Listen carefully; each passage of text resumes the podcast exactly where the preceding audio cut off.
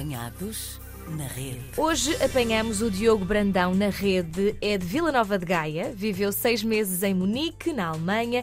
Está agora nos Países Baixos desde outubro de 2020, onde trabalha como engenheiro de robótica. Diogo, bem-vindo ao Apanhados na Rede. Muito obrigado, é um prazer estar aqui e poder dar um, um bocadinho da minha experiência no estrangeiro. Antes de mais, estes seis meses em Munique foram em que circunstância? Foram no programa de Erasmus. estudos de Erasmus, Uhum. uh, exatamente, eu tive a oportunidade de, de fazer este estudo. Sabia que Munique era, na minha área, era bastante bom, principalmente na, na faculdade em que fiquei, então foi um bocado um no-brainer. Passei lá esses seis meses e acho que ajudou bastante no meu currículo. E depois ficou assim com vontade de sair novamente? Sim, fiquei, fiquei porque hum, sentia-me mais em casa no exterior às vezes do que propriamente hum, em Portugal. Tinha mais para explorar, podia explorar mais. Não, não foi uma coisa que tinha propriamente decidido que ia trabalhar para fora, mas também as circunstâncias levaram a tal e, e pronto, e assim aconteceu. Sendo assim, há três anos foi uma oportunidade profissional que o levou até aos Países Baixos. E mais ou menos. Uh, Na altura, o meu irmão já cá vivia. Tinha aceito um estágio uh, a partir da Fundação para Ciência e Tecnologias em Portugal e fez aqui um traineeship na, na Agência Espacial Europeia.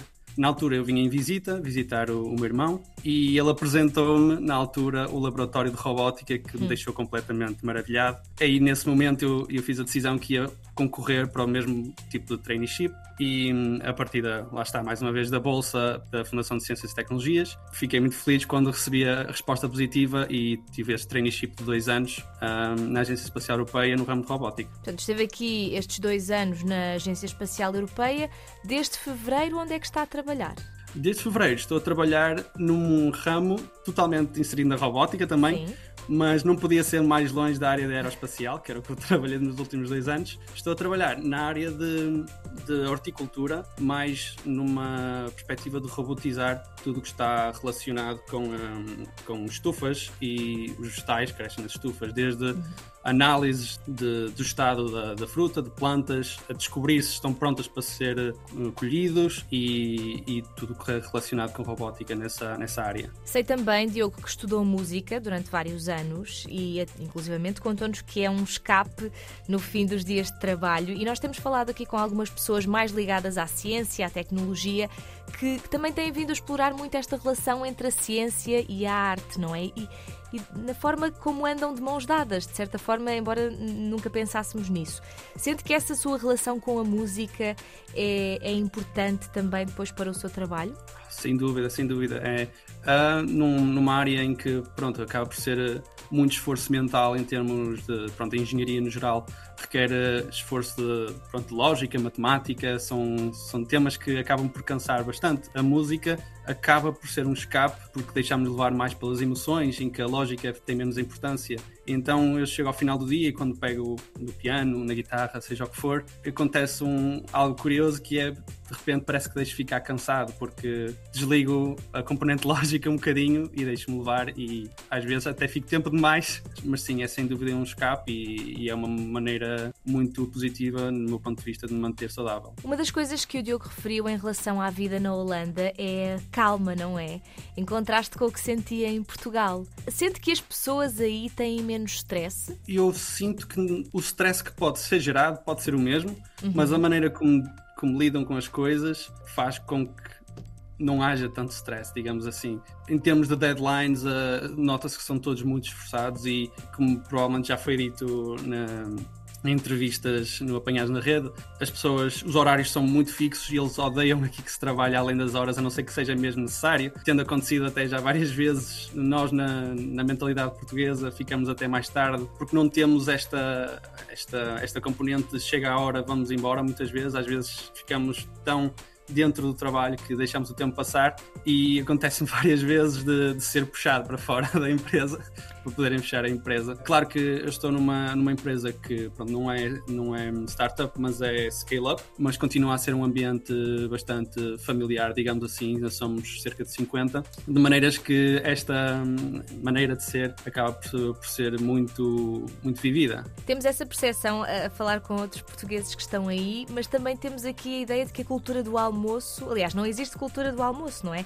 É aquela sandes rápida on the go, não é? Exatamente, aqui há, há muito essa cultura e honestamente o, o, que me incomoda mais não é o facto de ser a sandes, hum. é o que eles põem na sandes muito regularmente que nós assumimos que os doces são sempre para sobremesa, mas é muito comum aqui uh, eles porem papitas de chocolate por cima da, das sandes e pronto, é uma fatia com papitas de chocolate isso é o almoço. E isso eu nunca me consegui habituar.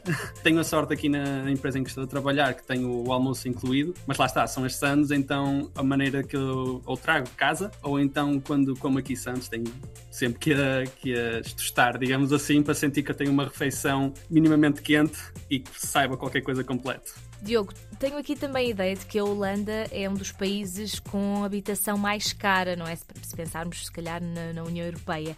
Uh, não sei se será só em Amsterdão, se também tem essa experiência aí em Haia. Como é que, estão, o, o, como é que está o preço das casas?